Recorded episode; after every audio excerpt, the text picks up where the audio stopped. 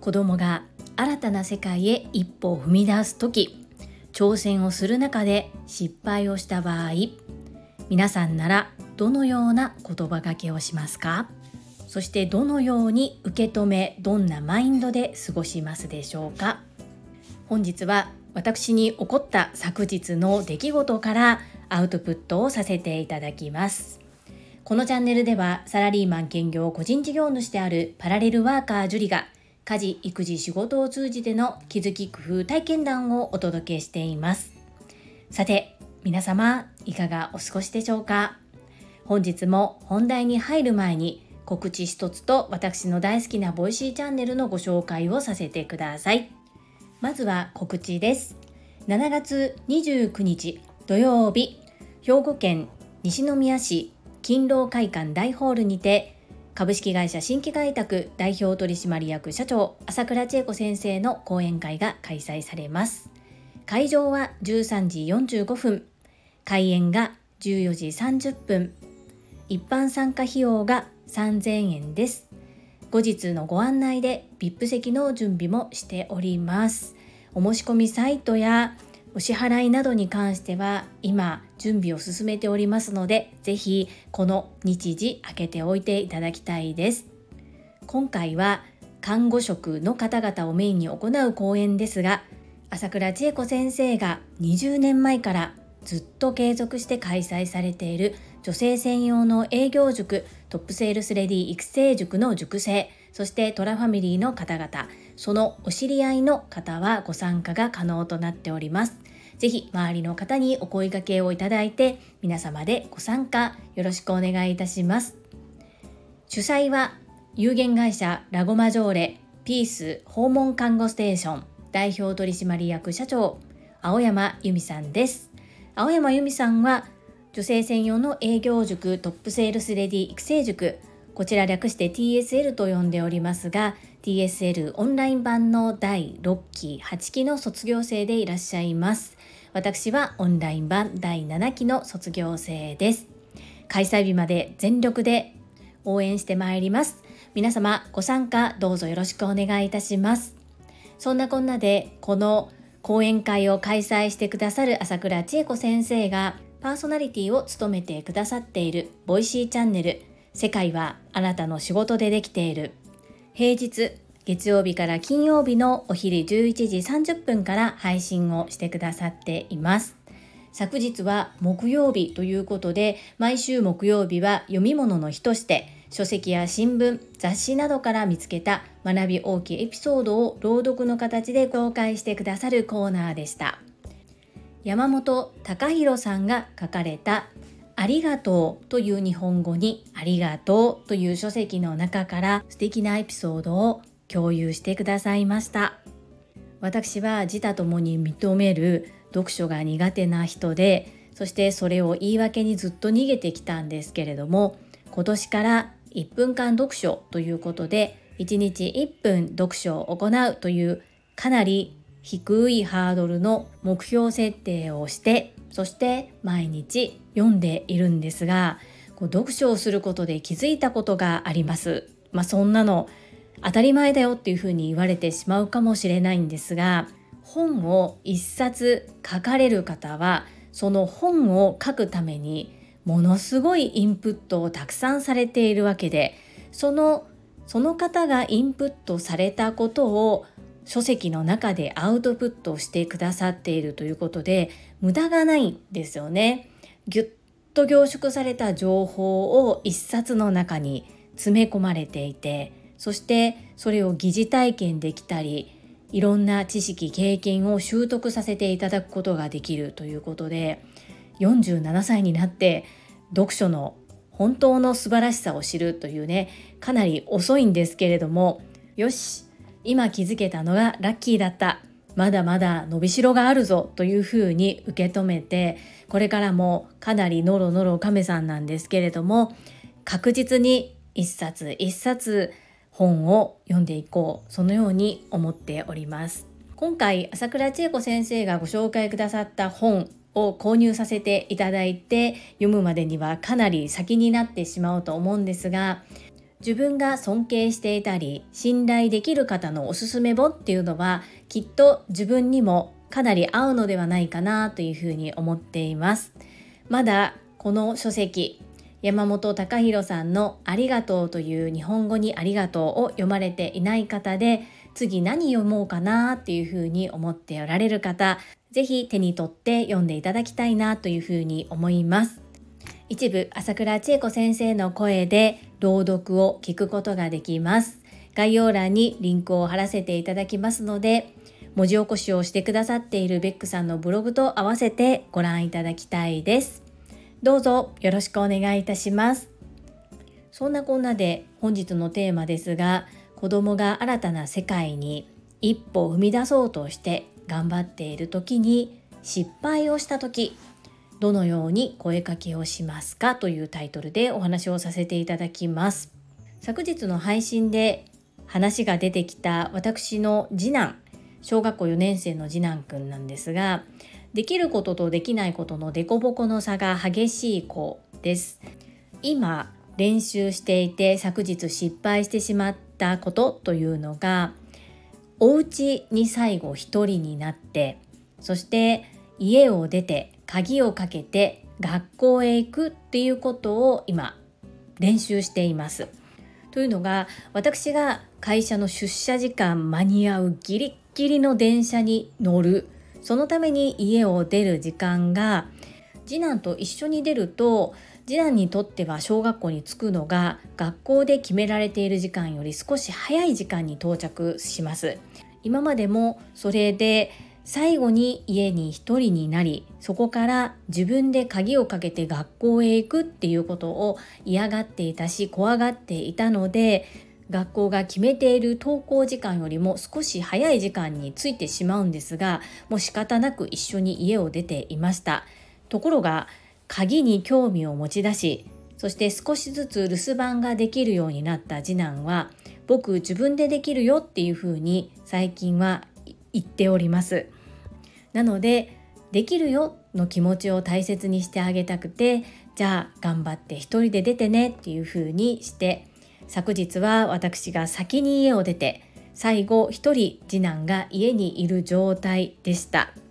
ランドセルに GPS を入れておりますので現在地がわかるのですが時計の針がここに来たらお家を出るんだよと言った時間になっても GPS が動かないので家に電話をしました。そうするとまだいまして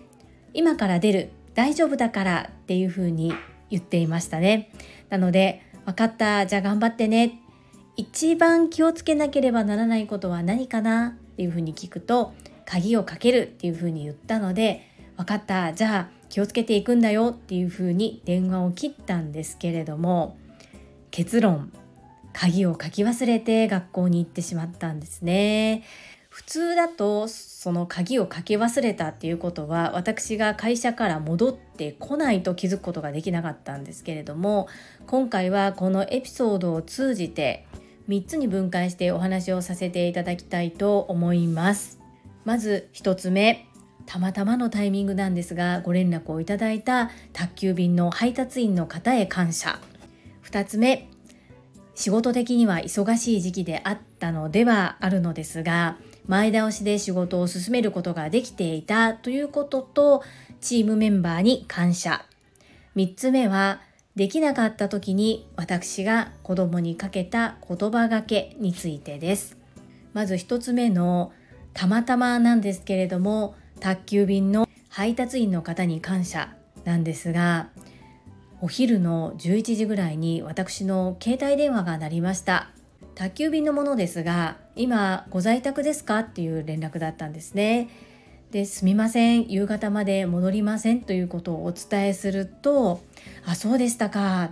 玄関の扉が半開きになっているのでもしかしたらいらっしゃるのかなと思いまして電話をしましたと。それを聞いた瞬間に私はあちゃーというふうに思ってしまったんですが仕方ないですよね。宅急便の方にはとある場所に荷物を置いていただきそして本当に申し訳ないんですけれども扉をちょっと押して閉めていただけますでしょうかとお願いしたら了承いただきまして扉を閉めていただきました。さあこっから私どうするですよね。その事実を知らなければ普通に夕方まで働いて帰宅していたとは思うんですけれどももうそこからそわそわそわそわしてしまいました。2つ目の仕事を前倒しに進めることができていたこととチームメンバーに感謝という部分なんですが私の今配属されている部門っていうのが月末月初がものすごく忙しい職場となっております。そんな中私の業務は同じ内容を2人で分担して行っている状況であり私が分担を担っている部分っていうのは昨日中に必ず終わらせておかなければならないという部分は午前中9時ぐらいまでにもう終わっていたんですね。その後仕事はたくさんあるんですけれども絶対に期限を守らないといけないものっていうものが昨日の段階ではなかったということが功を制しまして事情を上長やチームメンバーに言ったところもう早帰りっていうふうに言ってくださってそしてもう本当に気が気じゃなかったので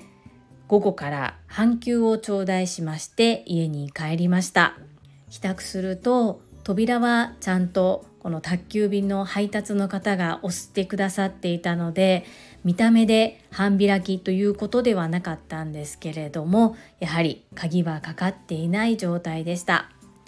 3つ目息子にこの事実をどう伝えて再発防止のためにどのように言葉書きをしたらいいかというところです。過去にも何回か息子が家で最後一人となりそして家を自分で出て鍵をかけて学校へ行くっていうことは何度か練習をしていて成功事例もあります。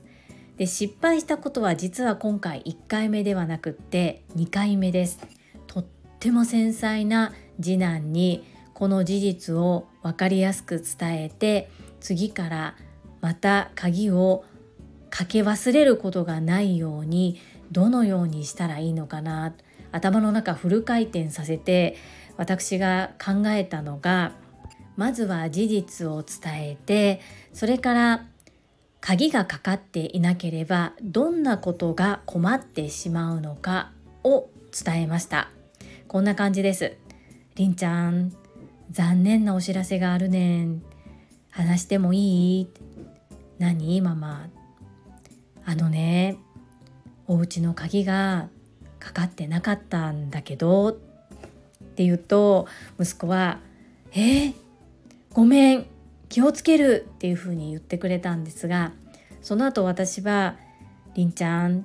りんちゃんの大好きな大切にしている任天堂スイッチやティラノサウルスや消防車これ全部泥棒に持っていかれたらどう思う？っていうふうに聞きました。そしたら半べそかきながら嫌だ。絶対に嫌だというふうに言いましたのでちゃんと鍵をかけてないと全部なくなっちゃうよ。お年玉も全部なくなっちゃうよ。それでもいい？って聞いたらやっぱり嫌だっていうふうに言うのでじゃあ必ず最後に鍵をかけるように気をつけようねというふうに言ってでその時は「うん分かった」っていうふうに言ってたんですけれども自宅に帰ると急に泣き出しましたね。でどうしたの？って言ったら「ママが怒ってる」というふうに言ってましたね。ママなんで怒ったと思う？って聞いたらリンタが間違えたからっていうふうに言ってその悪いことをしてしまったなっていうことはよく分かっているんですけれども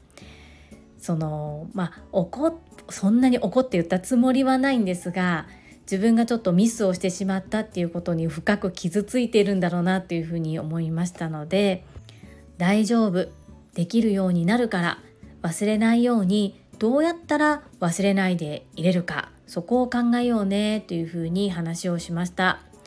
正直この対応でいいのか次また同じことをしてしまうかもしれないしこれを教訓にできるようになるかもしれない。もうここはわからないですし正直家に鍵がかかってないと思うともう怖くて怖くて仕方がないんですけれどもちょっと一旦しばらくは一緒に家を出るっていうことをしてそして私が観察できる状態で家から出て鍵をかけてっていう練習をもう一度一から行っていきたいなというふうに思います。いやー子育てって難しいなと改めて感じた出来事でした。今後も次男の自立を促しながらどうやったら忘れずに成功体験が積めるのかここをしっかり考えながら親子ともに成長してまいります。本日は子供が一歩踏み出そうとしている時もし失敗をしたらどういう言葉がけをしますかというテーマでお話をさせていただきました。この配信が良かったなと思う方はいいねを。そして今後も聞いてみたいなと思ってくださった方はチャンネル登録をよろしくお願いいたします。そして皆様からいただけるコメントが私の宝物です。コメントをいただけたり各種 SNS で拡散をいただけると私とっても喜びます。どうぞよろしくお願いいたします。ここからはいただいたコメントをご紹介いたします。第642回夢とお金優しくなってください夢を叶えようにお寄せいただいたメッセージです。石垣島のまみさんからです。樹里さんこんばんは石まみぴです。自分の経験から同じような思いをさせてはいけないと思いお子さんたちと一緒になって学ぶと宣言した樹里さん素敵です。 Let's study, together しようぜ。ルー大柴マミより。マミピーメッセージありがとうございます。子供きっかけもあるんですが自分自身も個人事業主として少しずつですが活動をさせていただく中でやはりお金のことをもう少しきちんと学ばなければならないなというふうに感じておりました。とってもいい機会だと思いますので積極的に学んでいきたいと思います。 Let's study together しようぜ。ぜひよろしくお願いします。ルー大柴まみぴメッセージありがとうございます。せーの、いいね。続きまして、れいこさんからです。ジュリさんこんばんは。私、デコ巻きも蜜ろラップもまだなんです。必ず挑戦しますよ。その時はよろしくお願いします。そしてお金の話。無知だからこそお金に対する偏見持っている人多いのではと思いました。私もきちんとお金と向き合い学びたいと思います。いつもありがとうございます。れいこさん、メッセージありがとうございます。デコ巻きも蜜ろうラップも逃げませんので、きっとれいこさんのタイミングが来ると思います。その時にぜひ楽しみにしていただきたいな、そんな風に思います。お金の話、そうですよね。無知だからこそ、わからないからこそ怖くて偏見を持っている人、私もおそらくそちら寄りだったのではないかなと今思います。わからないから逃げるのではなく逃げるな挑めでいきたいと思います。一緒に学んでいきましょう。れいこさんメッセージありがとうございます。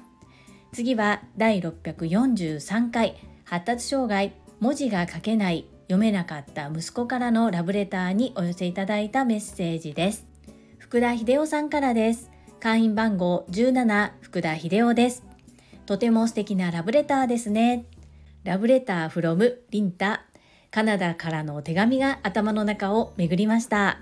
3分で行かなくてはいけませんね。土曜日が晴れるといいですね。キレッキレのダンスを披露して輝いているりんちゃんの姿が想像できます。心温まるラブレターをありがとうございます。以上です。アンニョン。福田秀夫さん、メッセージありがとうございます。とても大変な中コメントいただけてありがとうございます。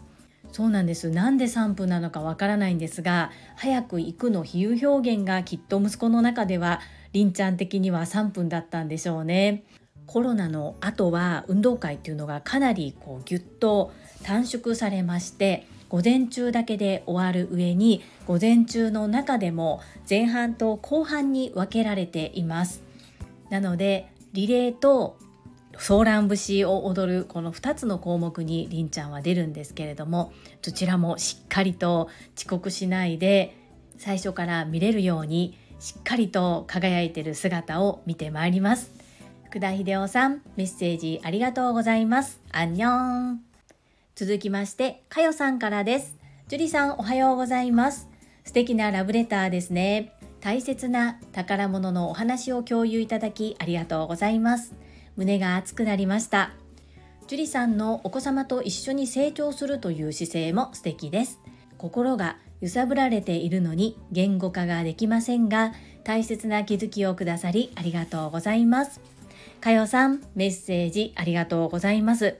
こんなに本当に胸打たれるラブレターをいただけるとは思ってもいなくて学童保育に迎えに行くとそそくさとランドセルから出してきて手渡しをしてくれました。本当に嬉しかったです。長男も次男もお互いに性格も全然違うんですが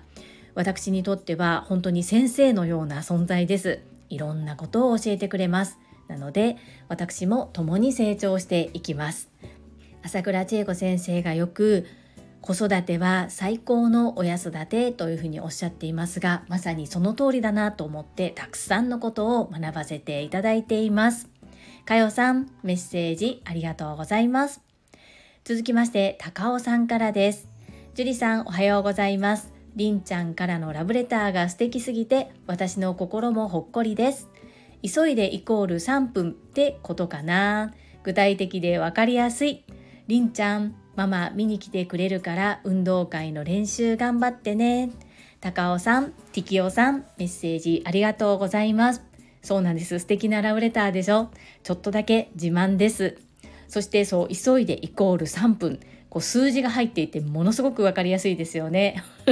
本当にりんちゃんには感服です。そしてりんちゃんへのメッセージ。全部ひらがなで書いてくださったご配慮に感謝申し上げます。ありがとうございます。読ませてみますね。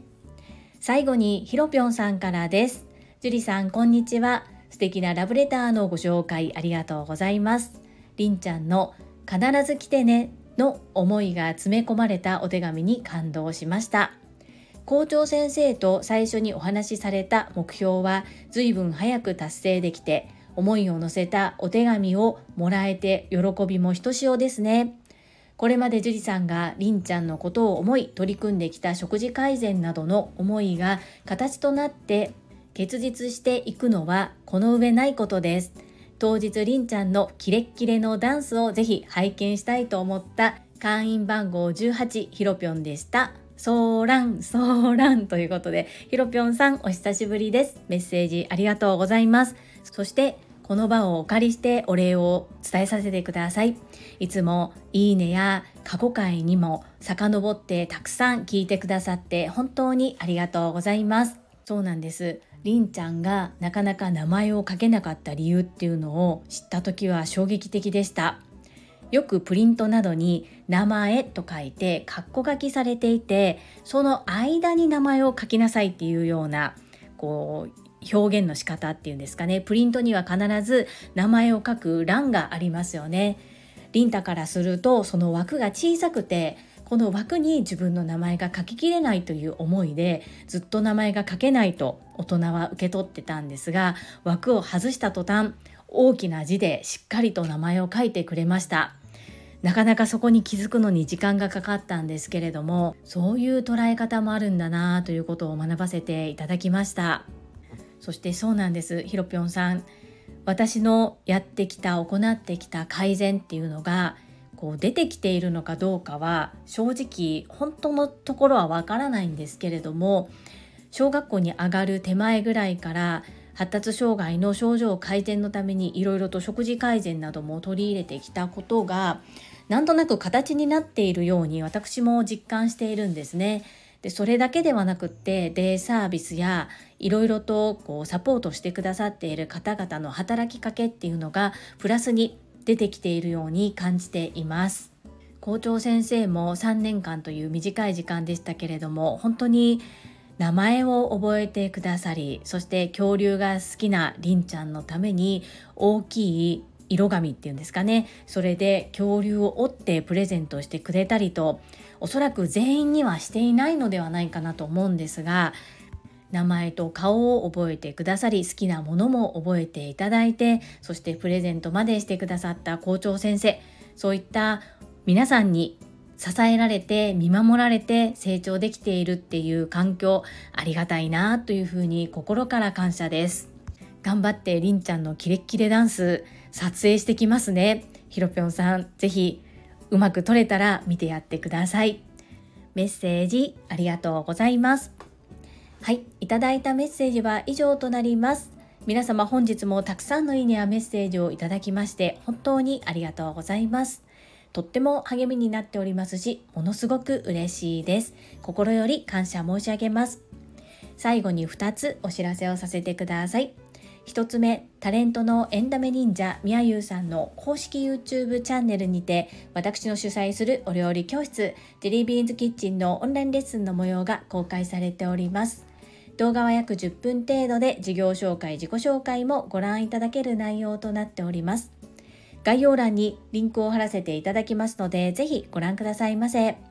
2つ目、100人チャレンジャー in 宝塚という YouTube チャンネルにて42人目でご紹介をいただきました。こちらは私がなぜパラレルワーカーという働き方をしているのかということがわかる約7分程度の動画となっております。こちらも概要欄にリンクを貼っておきますので、合わせてご覧いただけると嬉しいです。どうぞよろしくお願いいたします。それではまた明日お会いしましょう。素敵な一日をお過ごしください。スマイルクリエイター、ジュリでした。